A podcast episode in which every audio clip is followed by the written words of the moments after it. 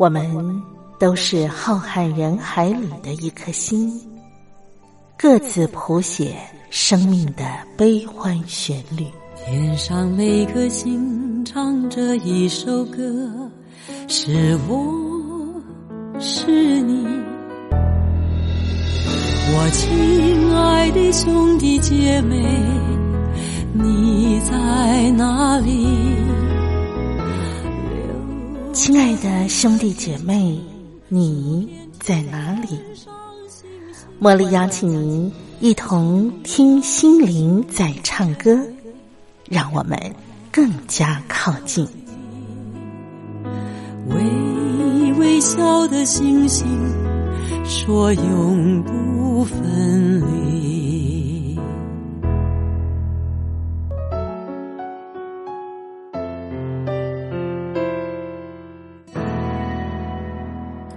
听心灵在唱歌的好朋友，我是茉莉，感谢您按时守候我们频道，和我共度一个小时的听心灵在唱歌。那么，在今天节目一开始呢，茉莉想要先邀请您，我们一块儿来分享好书，一块儿来拥抱书香。今天呢，为您选播的这篇文章是《宇宙光有声 CD 杂志》的文章，作者呢是林志平教授啊，我们一块儿来分享他的生活智慧。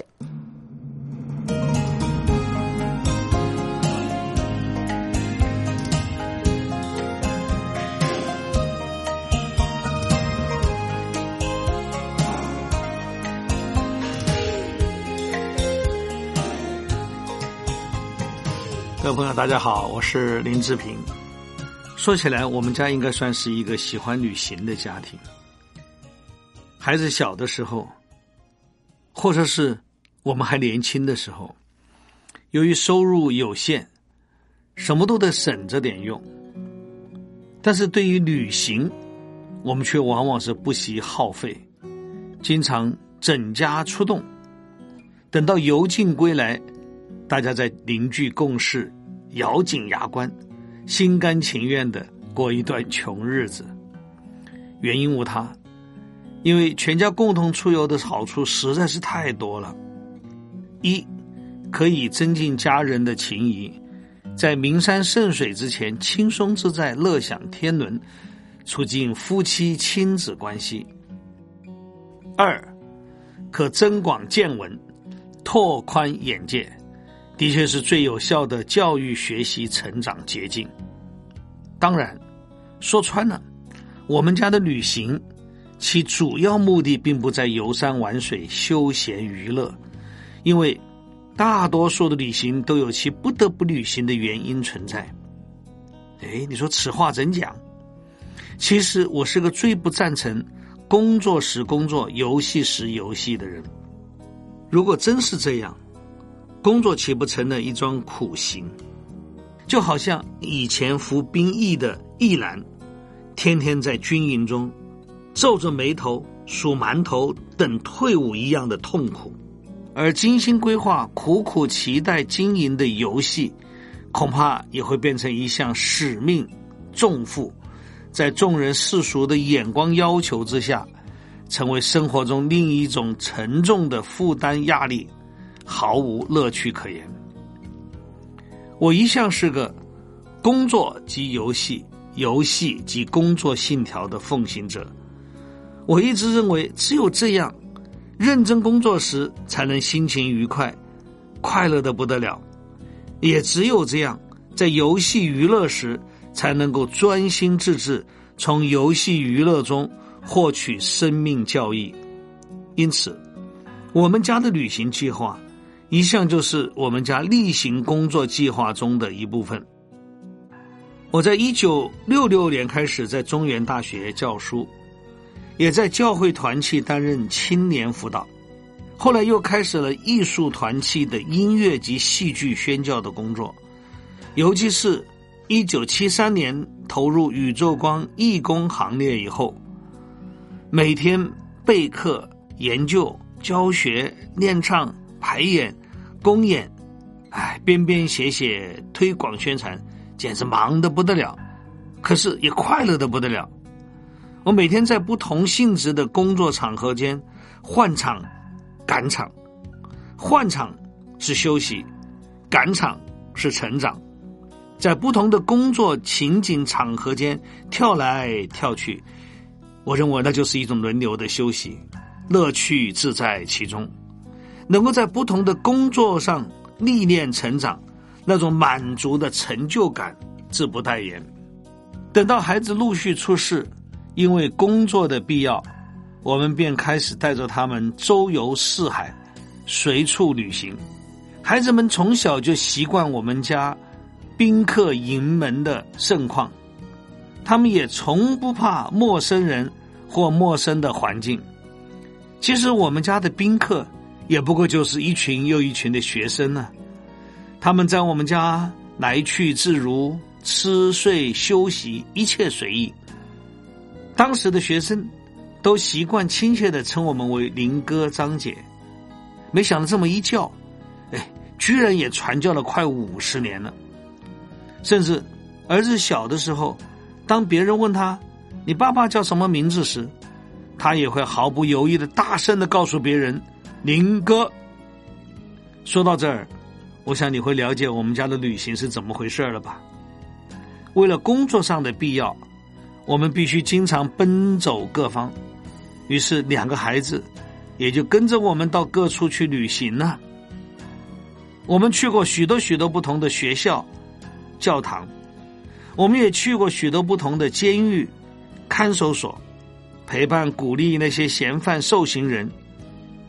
孩子们在很小的时候，他们就习惯安静的在剧院、音乐厅观赏戏剧、聆听音乐，甚至也曾参与排演，在舞台演出上嘎上一脚。他们也曾跟着我们远征欧美、东南亚各地，为了让他们了解自己的父母南来北往究竟是在干什么，我们也曾。在他们就读国中、国小的时候，带他们进入了泰国北部金三角各个难民营中，亲身体会什么是艰难困苦，什么是时代悲剧。当然，我们也曾在他们生命成长的重要时刻，与他们同游名山圣水，赞叹造化之奇，走访故国山河，展开寻根之旅。旅行，在我们家就是这么一回事儿，日子也是这样不知不觉的如飞而逝。忽然间，我猛然发现，那两个孩子不知道在什么时候不见了。如今站在我们面前的，竟然一个是留着大胡子、从事科学研究工作的儿子，还有他的太太以及他们两个可爱的女儿，而我的女儿。这成为一个蛮有自信、充满教学热忱的大学系主任。每次看着他们，屋顶上的提琴手，那部电影中男主角用苍老的声音弹着吉他，哼唱的那首《日出日落》主题曲，总会反复萦绕在我的眼前耳畔。这是我一手带大的小女孩吗？这是那正在玩耍的小男孩吗？我不记得他们何时渐渐长大，不记得他何时成为美女，不记得他怎么如此高大。昨天，他们岂不还是小小的孩子？日出日落，日子如此平稳度过。昨天，我们定睛凝视的。一丛嫩芽，一夜之间绽放成盛开的向日葵。日出日落，日出日落，一年一年如飞而过，一季一季充满了快乐与眼泪。原来生命就是一段历程，有时清清楚楚，有时朦朦胧胧。不管怎么样，起来走吧，前面正有许多美丽的风景，等待着我们去观赏、享受、并且拥有。我终于明白，每个人的一生都是一段不一样的旅行。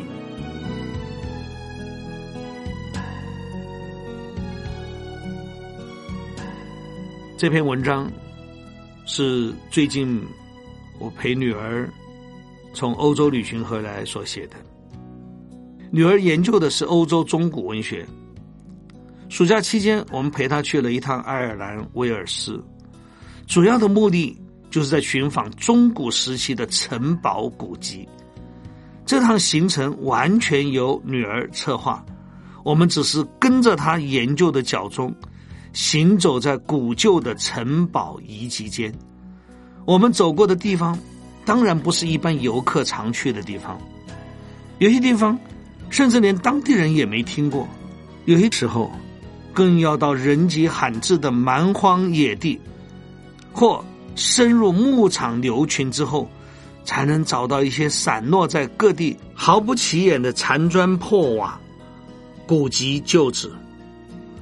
然而，当我们确认这些残砖破瓦正是千百年前伟大诗人墨客的隐居出入之地时，那种踩在历史洪流之中，重温古人祖籍的震撼与感动之情，真不是我有限的笔墨口舌所能描述一二的。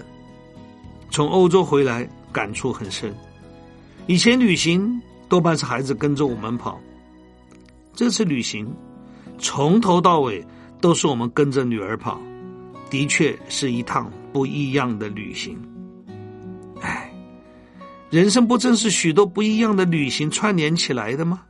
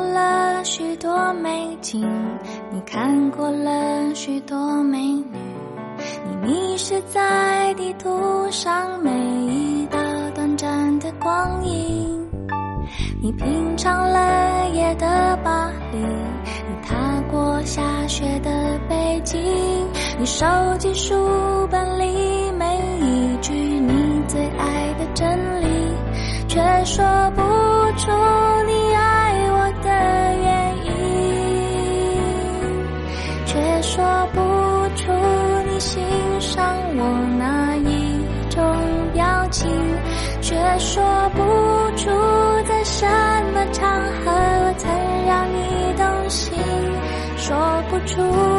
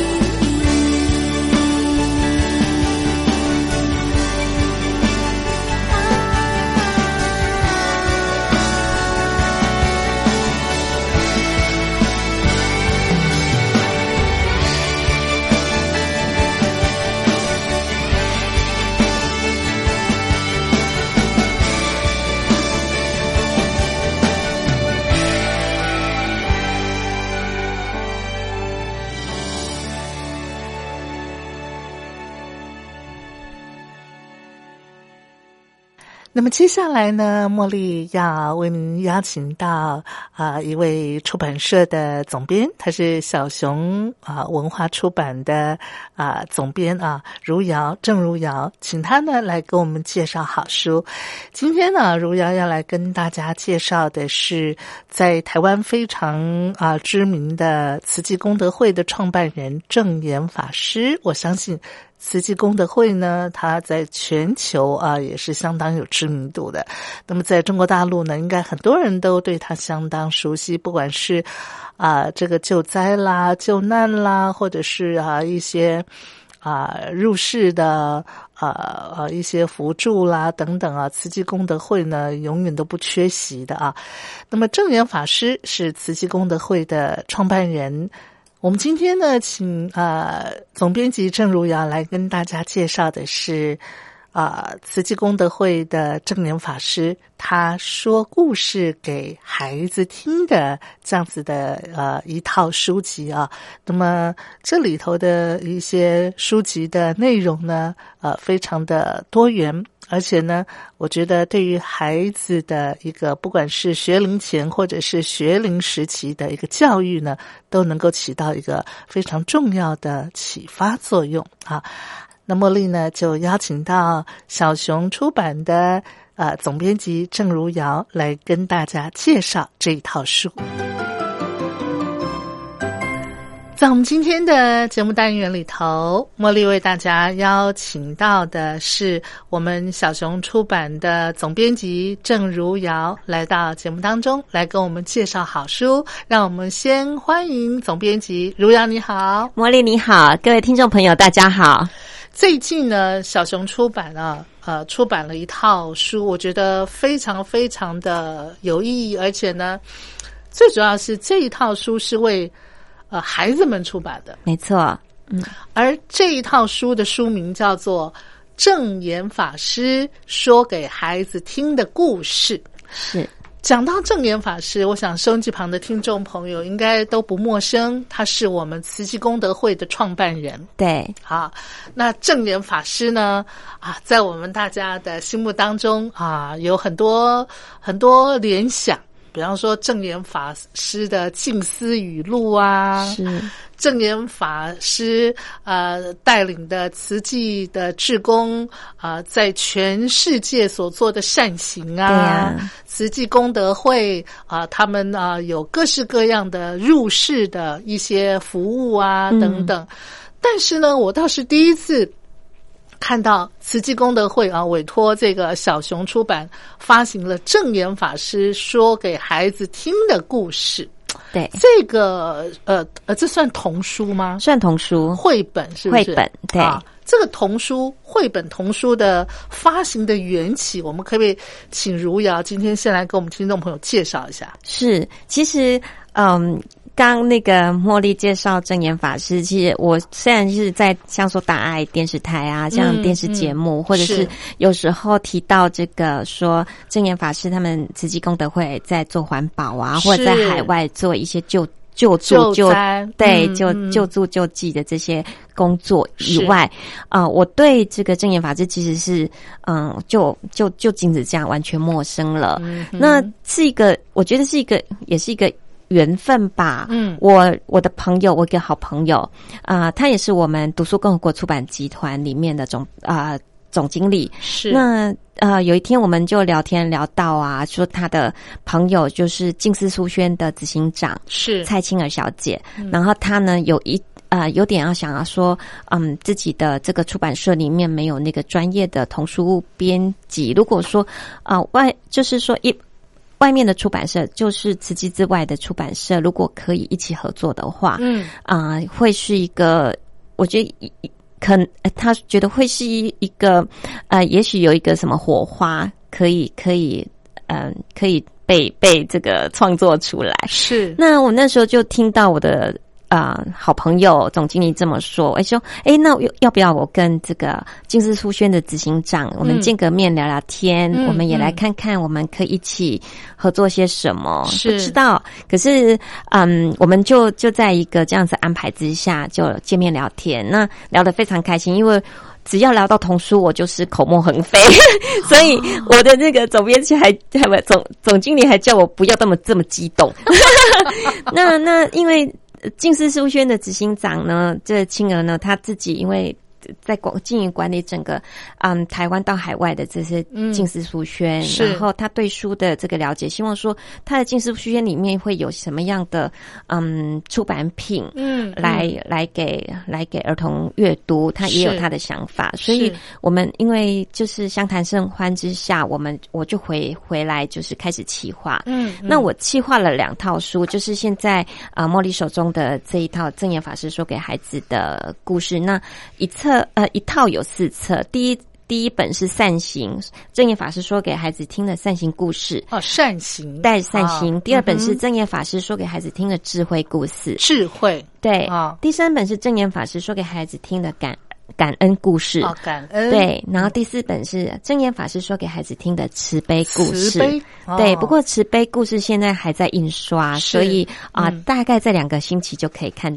看得到它是对，那就因为这样子，这样子有一些，我们呢就开始企划。那为什么会是这样四本呢？是我们啊那时候我看到的这个，因为一直以来我有在看，就是啊正言法师在电视台里面，他有一个节目，就是正言法师说故事，是，那就是啊会有这样的想法，也是我在嗯一直在企划故事的时候，同时也看了这个。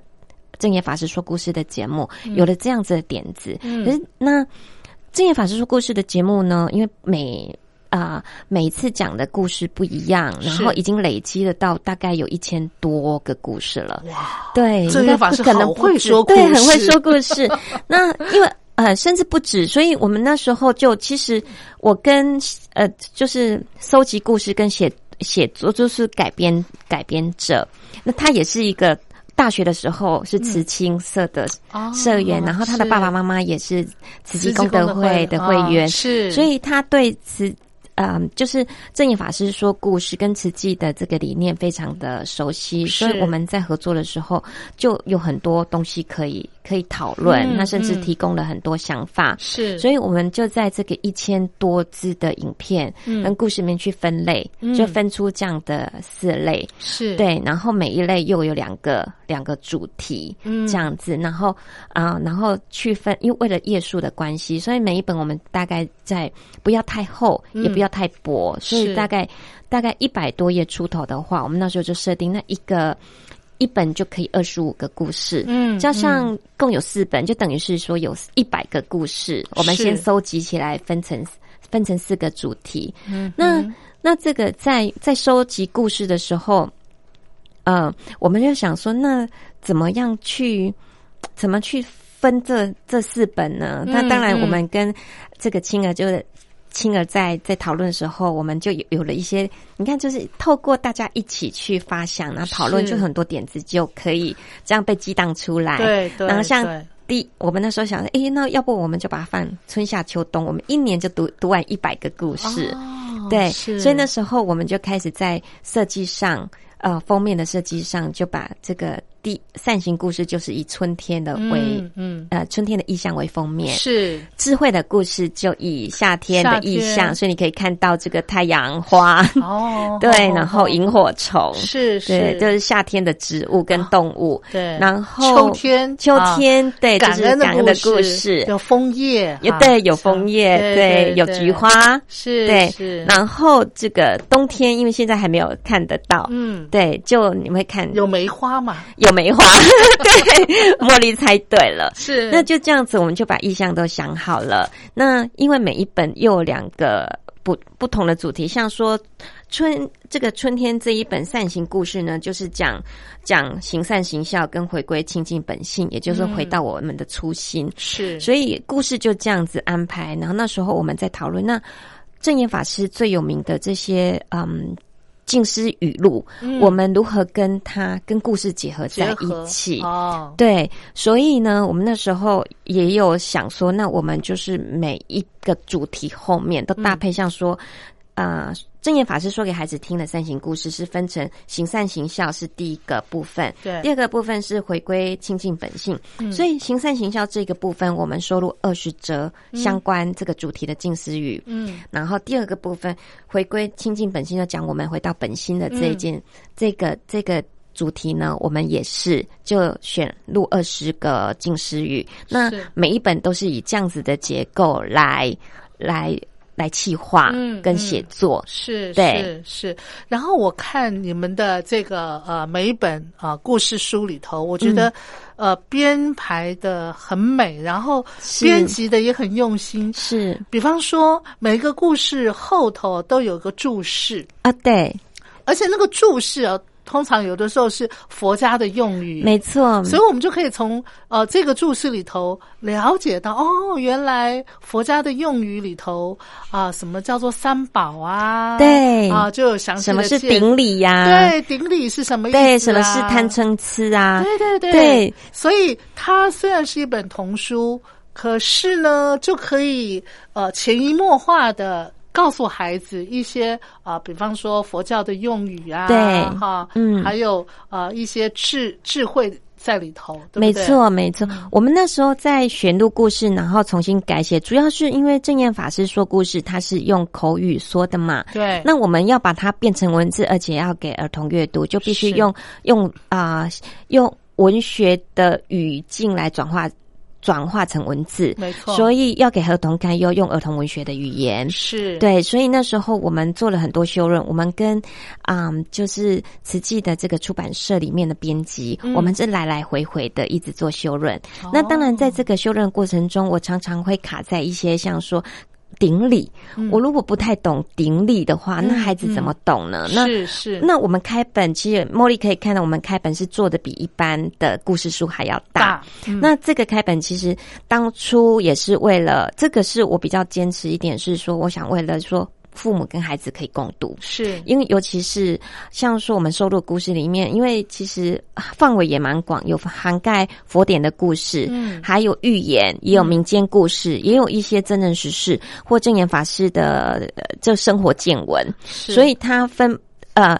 对，虽然佛典的故事占大多数，可是其他还有分布在不同的，像说，说说有韩国的民间寓言故事，哦日本的民间故事，是是，对，都有。那甚至有那个，嗯，慈济功德会里面他们这个会员的故事。哦，会员的故事对对，嗯那那我那时候就觉得，哎，有一些就是像说用语贪嗔痴，我真的觉得我们跟孩子必须去嗯呃嗯解释。对。然后像说行脚啊，嗯或者是顶礼呀、对。这些就是它比较不是我们一般常常看故事的时候会用到的用语。对，那如果爸爸妈妈在跟孩子说故事的时候，爸爸妈妈也可以跟孩子解释，是。这是对话交流，对这个意识，这个这个专有名词的意思是什么样子的理解。嗯嗯。对，那那当然，除了开本，我们希望说，呃，亲子共读，对，就是在学学龄到学龄前的时候，因为这是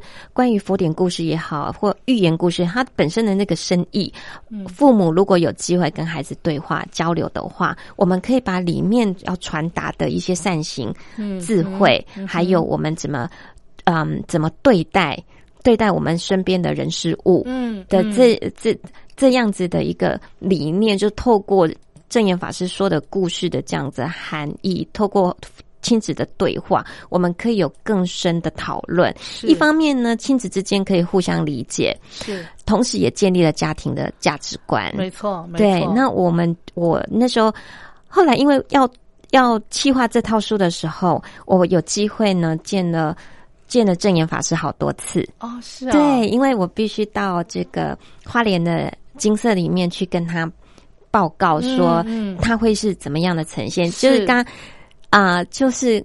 我们刚刚提到的这个开本的大小，其实正言法师也有提出来，为什么要这么大本呢？对，那我就就是解释给给那个正言法师听，亲子共读。对，然后他就点点头，哎，觉得这个是蛮重要的。然后他他会给一些很，我觉得他很照顾这个读者，像说打开来的时候那个纸张，嗯，不要不要这个什么太硬啊，然后好翻阅啊，翻阅，对，这些都是对对对，这些他都有有那个。是很在意一点一点的，是是，一点一点的询问，是，然后得到他的首肯了以后，因为我们那时候做个样书给他看，是。对，得他的首肯的时候，我们就就就跟呃慈济的出版社的编辑就一直来来回回的讨论，那有些。有些专有名词必须去问师傅。嗯，对，我们对就想说，哎，要要这样说。还有画上面这个衣服怎么穿？哦，然后是不是像说出家人有？其实像画家刚开始画的是有戒吧，那个可是可能可能正在这个情况下是不对的。这些就是要一一的问过师傅来呈现。嗯嗯，而且我觉得呃，这个绘本啊。里头的这个绘画的部分哈，是也是非常吸引人的耶。是是啊，你们都找了非常棒的，不管是编者或者是绘图的专业哈。对我们当时就想说，因为这些呃佛典的故事也好，或民间故事或寓言故事也好，收录在这里面，我们。希望它不是大家一般印象中好像是很古老的东西，嗯，对，就不像说画出一个很传统，大家一就是在脑海中印象的那样子的书籍，因为这一类题材可能我们常常呃会想到就是画。老古老的人啊，对对对对，或者是很工笔的画法，是是是。那那时候我就希望说，我们给他一个崭新。其实这些故事我们也都没有机会读到，嗯，对。然后尤其是在佛典里面更不可能。可是佛典里面有很多发人深省，然后让我们可以用在现在实践在生活里面，对人。就是对人处事的这些原则里嘛，嗯嗯，那我们那时我就希望说他要很，我也希望说这些故事重新讲要很有现代感，嗯，对，所以我们的语言改写的语言到我们这画面的呈现，嗯，我都希望它很吸引现代孩子的现代眼光。肯定是来吸引人的，因为我觉得对于那种学龄孩子或是学龄前的孩子啊，嗯，那个图画的部分是非常重要的，对。啊，他才能够吸引住他的目光，是，要不然的话，除非妈妈或者是父亲爸爸很会讲了哈，是，要不然的话，久了那个听听不到几句，那可能就啊，如果图画不够吸引人的话，孩子就会游离掉了，是是，那当初我也很希望说，哎，他在陈列的时候。因为这类的故事要改变别人对他的偏见，所以他在陈列在书架上的时候，他本身就就很有美感，很有美感，非常非常的吸引人。是好，我们呃先听一段好听的音乐，待会儿我们再继续的来请教如瑶。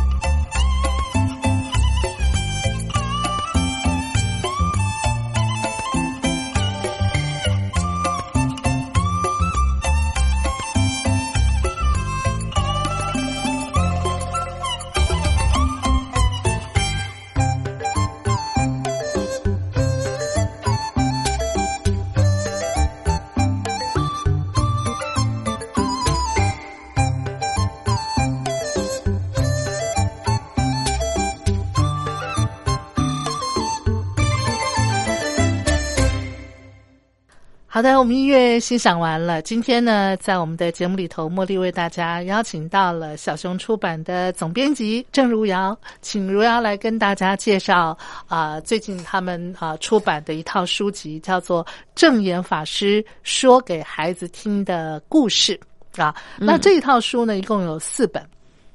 分别有四个不同的主题，第一个就是善行啊，行善的这个善行；第二个就是智慧；第三个就是感恩；然后第四本呢叫做慈悲。啊，呃，基本上不管是善行啊，或者是智慧啊、感恩啊、慈悲啊，哈，我们经常可以在佛教的经典当中感受到这些词汇，对不对？这也是佛教希望能够。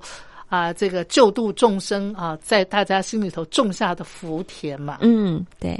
我想，如果您在编这套书的时候，嗯，当然是编给孩子们看哈，还有父母亲看哈，让他们亲子可以共读。嗯，那对于您个人来说，好，嗯，编这套书，呃，您有没有什么样的收获或是启发？其实收获很多哎，因为这里面很很。当然，这么多故事里面，我因为为了要嗯撰写，那跟呃这个编就是编写者讨论，到我自己要校校对多很多次，是。跟或者是在我们我觉得不这个不符合现代价值观的这个地方，在跟啊慈济出版社的编辑讨论的过程之中，真的我们常常都一直在感恩，说我们怎么这么幸运可以做这套书，所以在。呃，编这套书的过程当中，你们应该心里头常常充满了一种感恩、呃满足、喜悦，是吧？其实是的，因为我 我我我觉得编这套书，我当然也交了好几个朋友，因为在慈济出版社里面啊，有美编也有文编，那我们常常要讨论画面跟文字，所以变成的变成好朋友，甚至我们都没有见过面哦。啊，对，我们没有见过面，都是透过电话，然后去讨论说，啊，像说有时候我觉得，哎，这句话如果在故事里面整个读起来，我觉得这件事情会让小孩子误以为什么样的意思，所以他有点迷信，或者是有点愚孝，会不会有这样子的感？感觉，那毕竟这些内容还是正言法师说的故事。是，那我作为一个读者，作为一个编辑，提出来跟他们讨论的时候，他们是会听我的想法，然后就哎，那我们怎么修容会不会比较好？然后或者是我们把这一段删掉，然后怎么补进来？那这样子整个文艺会不会是是最恰当的？嗯，所以我们这样来来回回，就是那那因为有这样子的沟通跟这样子的讨论，所以那个那个。编下来的这个故事的呃的词汇啊的句子的进展，都是我们很喜欢的那样的形式，所以我们常常在讨论完以后都会说。天啊，我们怎么编这么好看的故事？我好喜欢呢这个画面。然后常常编辑还跟我说，我今天又翻了翻了哪几一页，然后看到画面又微微的一笑。是哈，哎，我跟你说，如果我们的呃做的工作或者是我们从事的事情，能够每回做的时候心里头都有一种很满足的，甚至还有微微的成就感的，我觉得那是一种很大的幸福。哎，是，而且这阵子我们在编的这套书的时候，因为我们常常要讨论嘛，那一讨论，其实我常常我，因为我习惯用左边拿话筒，我的耳朵，所以耳朵都其实听完以后，每次讨论完以后，我耳朵都微微作痛，因为因为要夹着，要夹着，然后一直翻阅画面，然后写修改这样子讨论。对，那那因为要长时间这样子呃这样子讨论，而当时候的。编辑其实呃，这个在慈济出版社的编辑啊，严厉他其实身体有点。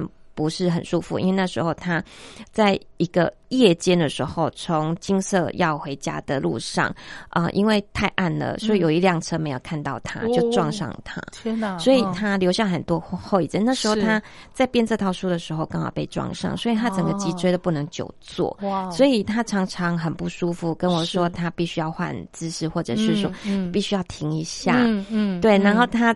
常常因为他身体不舒服，我又必须跟他讨论。是，那我又常常觉得很心疼他。对，可是可是他会在这个这个身体不舒适的、不舒服的状况下，常常要去这个复健的状况下，他会他跟我说，他就是只有在编这个书的时候，才能够暂暂且忘记这个啊，那个痛痛苦身体的痛。对，然后他说他真的很很很很很喜欢编这个书，很喜欢跟我这样子讨论。哎，嗯，我不晓得如瑶总编辑你自己本身是佛教徒吗？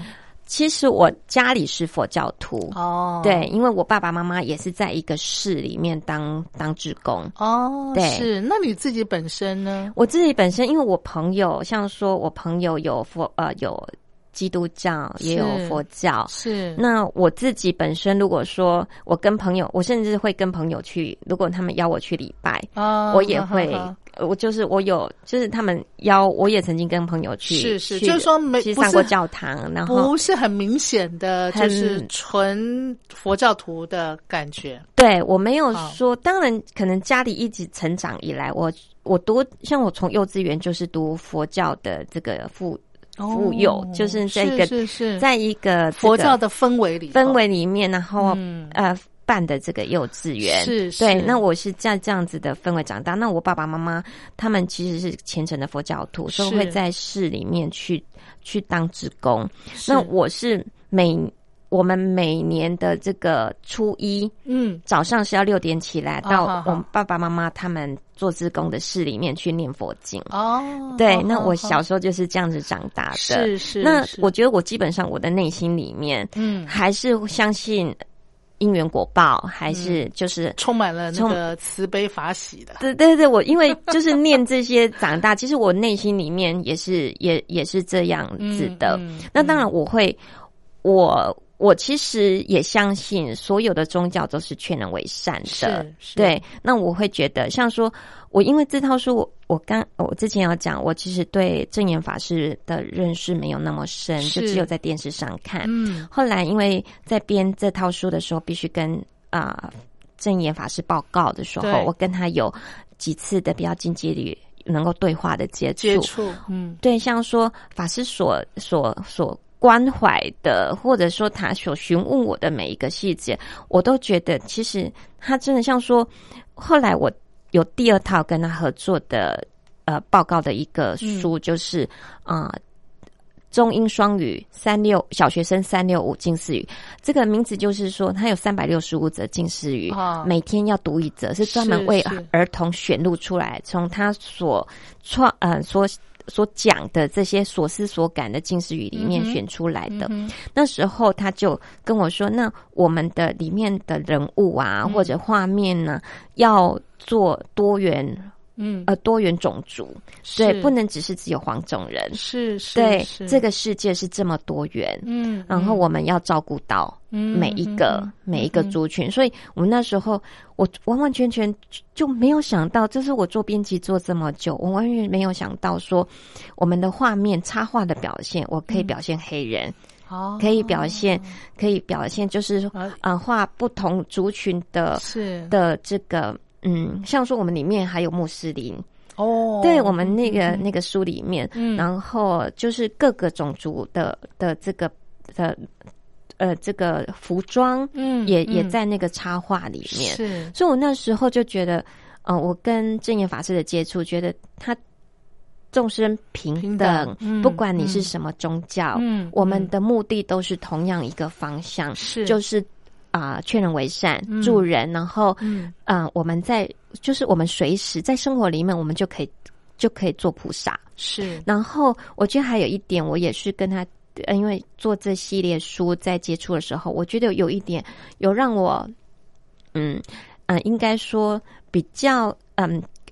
改就是深烙在我心里，我一定要一直这么觉得。嗯，就是说，我们如果有机会可以帮助别人，嗯，当然我们掌握机缘去帮助别人。可是这帮帮助别人不是我付出或我我我我很棒，很我很我有能力给予。嗯嗯，我我我我助人，就是我我我。我在都是我在给，而是说我们要感恩他给我机会，哦，他给我机会成为一个更好的人，是是对。后来我就觉得，在这个编书在接触的这个呃正言法师的过程之中，嗯，我才体会到，其实啊、呃成为更就是要成为更好的人，透过善行，嗯，然后你是要不断的练习，因为你不是说我是一个我是一个懂得行善的人，嗯我就会行善了。嗯因为行善，你还要适时的知道别人的需要，而不是一味的由自自身出发。哎，就是说不是把你自己的认为的强加在对方身上，没错，没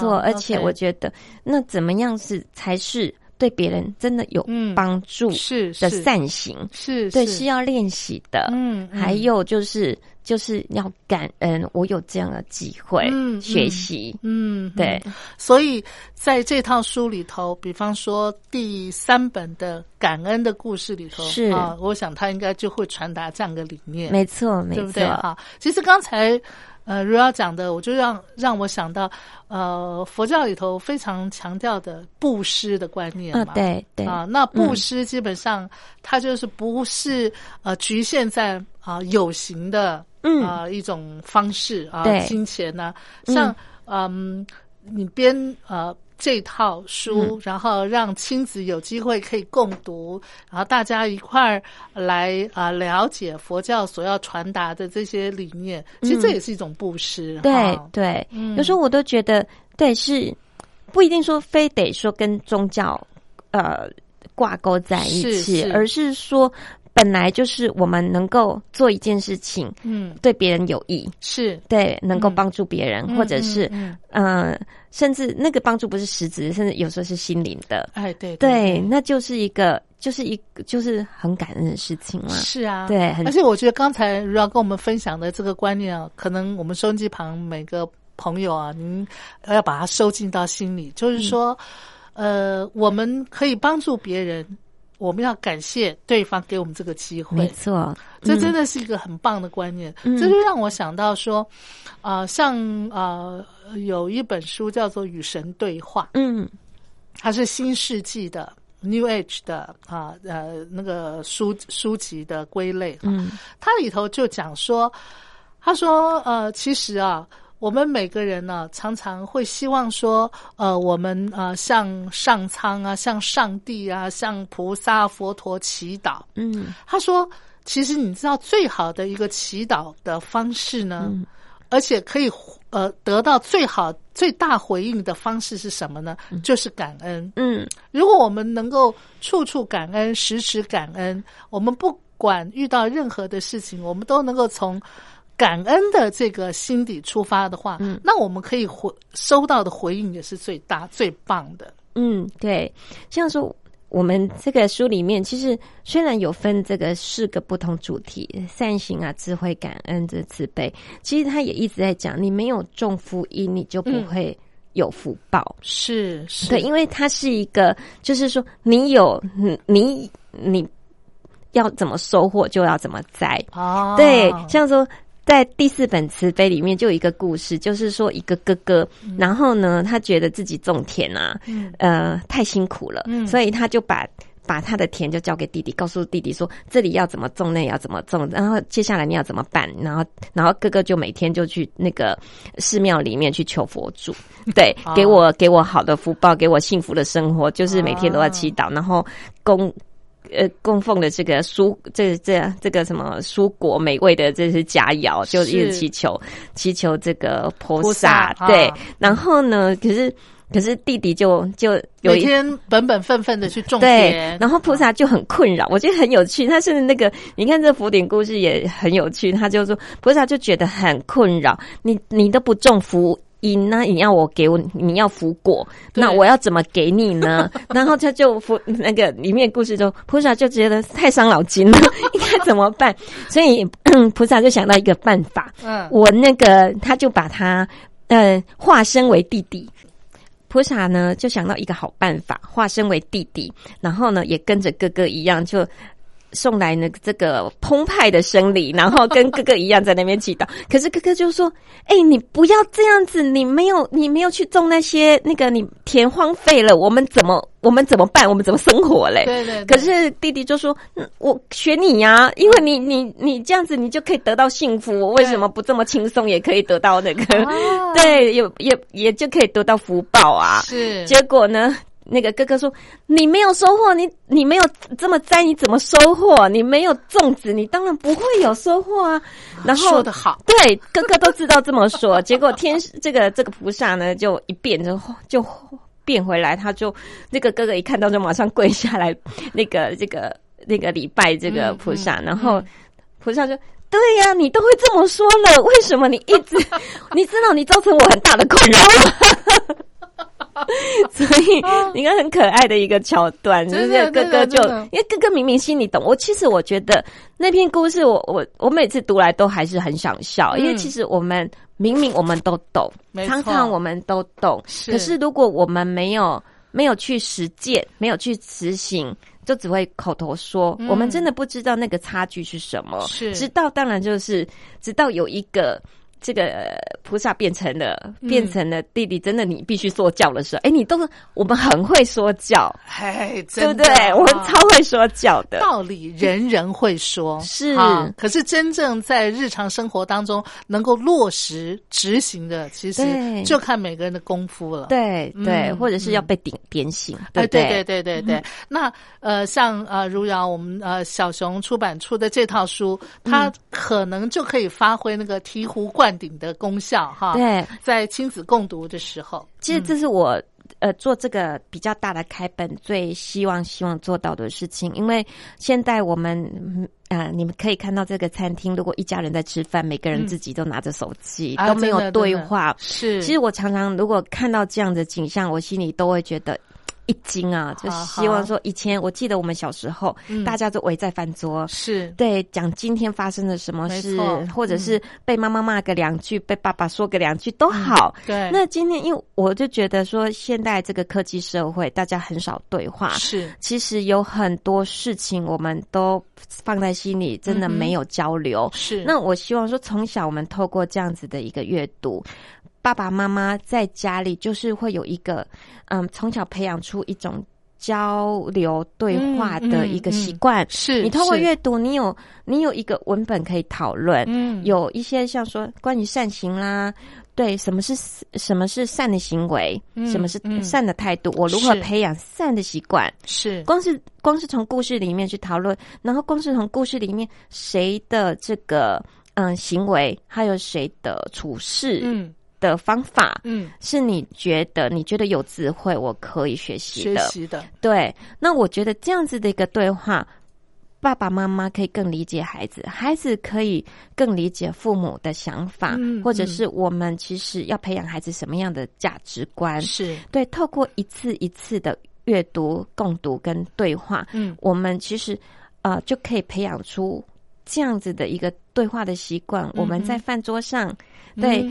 呃，以后孩子他大了，嗯，他还是有什么事情还会回来跟你讨论。哎，真的，对，就有一次我在意大利，就看到这个一个青少年的两个青少年的女孩子，嗯，然后拿着这个啊，这个那个美术馆嗯里面的这个导览手册，然后我们站在一个贝里尼的雕像前面，我就一直听到那两个女孩子啊，女儿一直讲给她父母。听哦，那我就一直在思考，在一个青少年的孩子怎么跟爸爸妈妈还保有这种一起阅读一样，对这个这个一个展览品的内容的这样子的习惯，是。一定要，他不是突然来的，对，就他从小从小培养培培养我们这样对话的习惯，是。一起讨论，是。对的习惯，是。才能够维持到，那要不然青少年他的世界可能在同才，没错，在在在在。同才的理，那对爸爸妈妈都不懂，可能会造成这样的形象，呃的这样的情情况，嗯，其实是是我们要反而要回过头来去看，我们在亲子经营的时候，是不是少了这一块？是。今天非常感谢如瑶啊，呃，来到节目当中为我们介绍了小熊出版他们出版的正言法师啊，他说给孩子听的故事啊，分成四个呃不同的主题：善行、智慧、感恩，还有慈悲。